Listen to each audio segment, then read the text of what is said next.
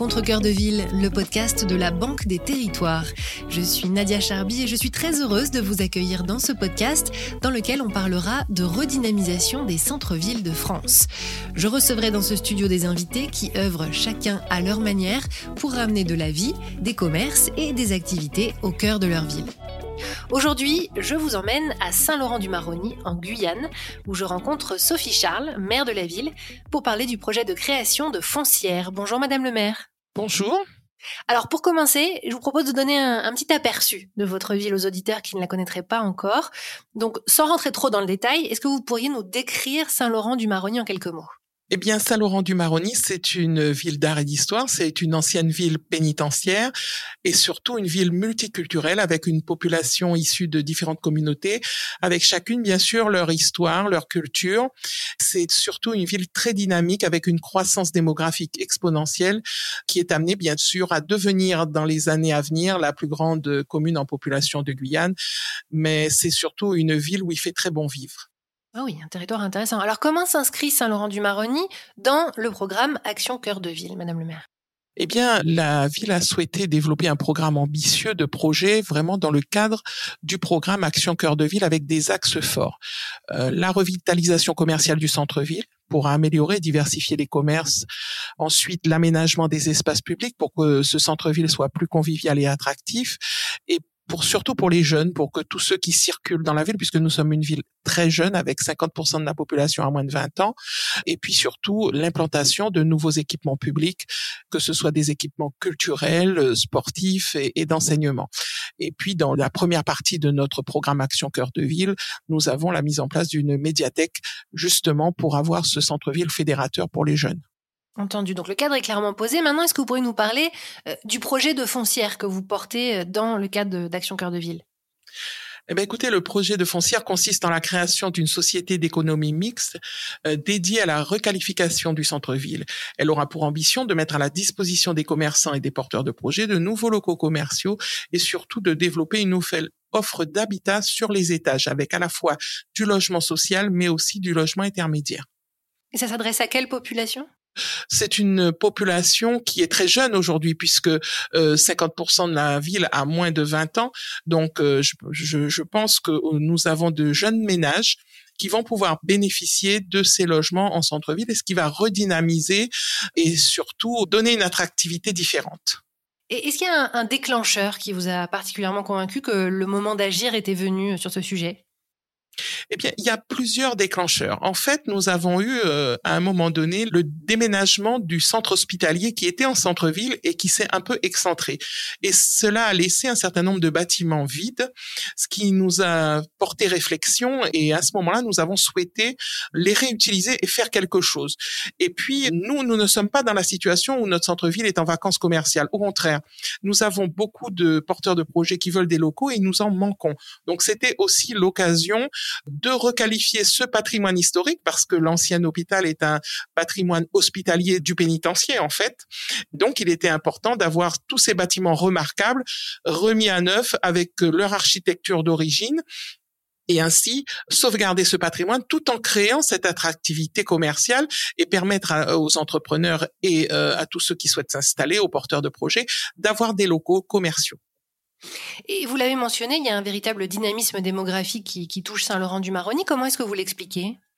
Nous avons un solde migratoire important puisque nous sommes ville frontalière avec pas mal de gens qui viennent du Suriname, qui viennent euh, via le Suriname d'Haïti, qui viennent de d'autres régions. Et puis nous avons aussi un dynamisme naturel puisque nous avons beaucoup de naissances euh, sur l'année 2021, 3392 naissances que nous correspondons à la deuxième maternité de France après Mayotte. Ah oui. Et j'imagine qu'il y a des problématiques qui en découlent quand même. Bien sûr, puisque vous savez que nous devons scolariser tous ces enfants qui arrivent à l'âge de trois ans après, et donc mhm. nous avons la construction d'établissements scolaires, euh, un établissement scolaire d'environ 16 classes tous les huit mois. Ah oui.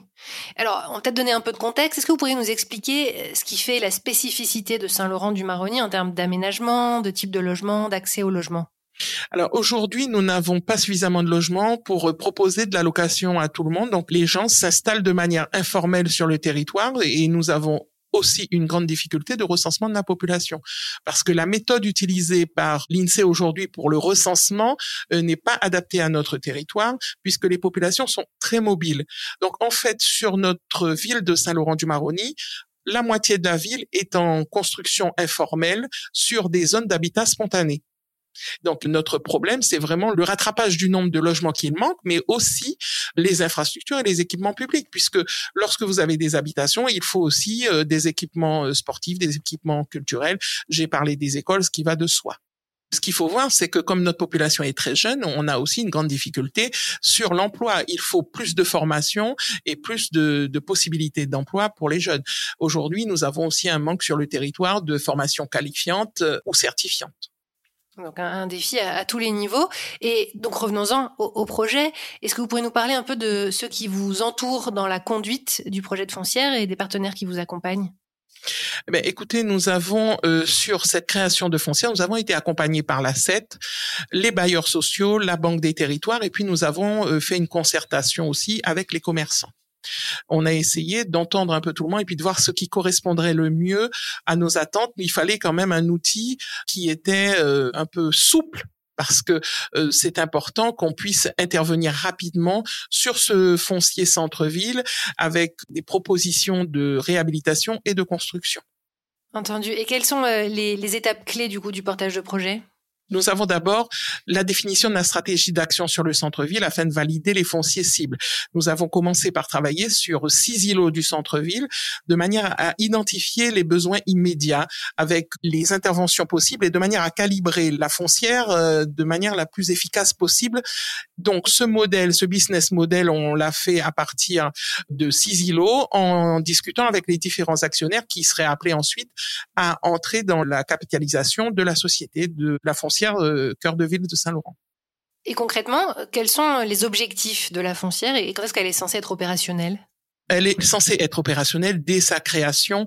Aujourd'hui, nous, nous avons mis un certain nombre d'objectifs qui sont vraiment de travailler sur la revitalisation et surtout la réhabilitation des maisons existantes et nous avons beaucoup de maisons qui datent de l'époque coloniale ou de l'époque du bagne. Et notre partie phare de ce dispositif, c'est vraiment euh, cette ville qui est la ville de l'époque du bagne qu'il faut remettre euh, en état. Et je crois que c'est important pour nous. Il y a des difficultés ou, des résistances auxquelles euh, s'est confronté ce projet? Des difficultés parce que il nous faut toujours du temps pour expliquer les choses et c'est là-dessus que cela prend un peu de difficulté, si vous voulez. Nous, la stratégie, nous l'avons définie. Nous avons validé les différents fonciers cibles pour démarrer. Ensuite, euh, nous avons des étapes administratives et juridiques avant le premier conseil d'administration. Il a bien fallu faire le pacte d'actionnaires. Il a fallu euh, choisir euh, l'expert comptable qui allait travailler dessus ou le commissaire au compte, je ne sais plus. Vraiment, il y a sur la création de la structure même un temps administratif qu'il ne faut pas négliger. Et souvent, la communication, c'est le nerf de la guerre. Comment est-ce que vous faites connaître euh, cette initiative euh, auprès de vos administrés et peut-être au-delà? Alors, nous avons fait des réunions de concertation. Comme nous avons commencé sur un petit secteur du centre-ville des six îlots, nous avons un manager de centre-ville dans le cadre d'Action Cœur de Ville et on a discuté d'abord avec tous les commerçants. On va créer une société pour euh, réhabiliter et gérer un certain nombre de bâtiments. Ensuite, on a fait un travail avec les partenaires que sont les bailleurs sociaux parce que ils sont importants. Donc, on les bailleurs sociaux avec qui nous avons travaillé et bien entendu les banques parce que il faut aussi dans cet actionnariat, nous avons une banque qui nous accompagne aussi. Bien sûr. Et à ce stade du projet, si vous deviez donner un, conseil à un maire qui souhaiterait, euh, un ou une maire qui souhaiterait mener un projet similaire dans sa ville, euh, ce serait quoi? Ben, je crois que je lui dirais qu'il faut y aller parce que les foncières économiques, c'est vraiment un levier non négligeable de développement économique sur le territoire. Mhm. Mais euh, je pense qu'il faut d'abord réfléchir à la stratégie d'action et aux actionnaires à mettre autour de la table. Nous, on a fait le choix de pas multiplier l'actionnariat, mais euh, ce n'est peut-être pas le cas dans tous les territoires. C'est parce que peut-être le notre territoire est un peu plus faible en actionnaires qu'on pourrait le penser ailleurs. Vous voyez, on n'a pas euh, beaucoup de banques, on n'a pas beaucoup d'assurances, d'assurance ou de société qui pourraient entrer au capital. Mhm. Vous voyez, nous on a sur notre capital aujourd'hui les deux bailleurs sociaux qui existent sur le territoire, une banque, la banque des territoires et bien entendu la commune. Et justement, est-ce qu'il y a un, soutien, une aide concrète ou une inspiration que vous aimeriez euh, mettre à l'honneur ou, ou tout simplement remercier aujourd'hui? Ben, moi, je souhaiterais remercier les différents partenaires qui étaient là au démarrage, c'est-à-dire ceux qui nous ont accompagnés point par point, parce qu'il faut reconnaître que l'ACET nous a accompagnés, les bailleurs sociaux et la Banque des territoires. Ils nous ont été vraiment de grands conseils. Et ça, c'est ce qui est important pour un élu, c'est d'être conseillé pour faire le choix qu'il faut pour son territoire. Absolument. Et vous nous avez parlé de, de des différents euh, challenges et défis auxquels euh, fait face cette ville. Est-ce qu'il y a d'autres projets en cours ou à venir euh, en cœur de ville que vous aimeriez partager avec nous? Eh bien, nous avons, nous aussi, sur notre territoire, le nouveau programme de renouvellement urbain sur une zone qui est à peu près similaire. Et puis, surtout, ce que je tiens à apporter, et j'aimerais euh, que nous y arrivions vraiment, c'est de classer au patrimoine immatériel de l'UNESCO la ville pénitentiaire. La ville de Saint-Laurent, qui est la seule ville pénitentiaire de France, dont les bâtiments sont encore occupés, puisque nous avons des administrations, nous avons des gens qui résident dans cette ville pénitentiaire. C'est un beau projet. Et alors, l'inspiration vient aussi souvent d'ailleurs. Euh, Est-ce qu'il y a un, un, ou une élue ou une initiative qui vous ont euh, positivement surpris récemment et qui pourrait vous donner des idées pour euh, Saint-Laurent-du-Maroni? Eh bien, quand euh, je vois l'aménagement de l'entrée de ville euh, en traversant donc toute sa zone d'action cœur de ville, j'ai vu à Bordeaux un miroir d'eau avec une zone piétonne que moi j'ai trouvé extrêmement intéressante et surtout dans un territoire où nous nous sommes au bord du fleuve. Et j'ai vraiment trouvé ça bien. Je crois que c'est quelque chose que nous devrions plus ou moins reproduire ou en tous les cas nous inspirer. C'est vrai que c'est un, très beau lieu.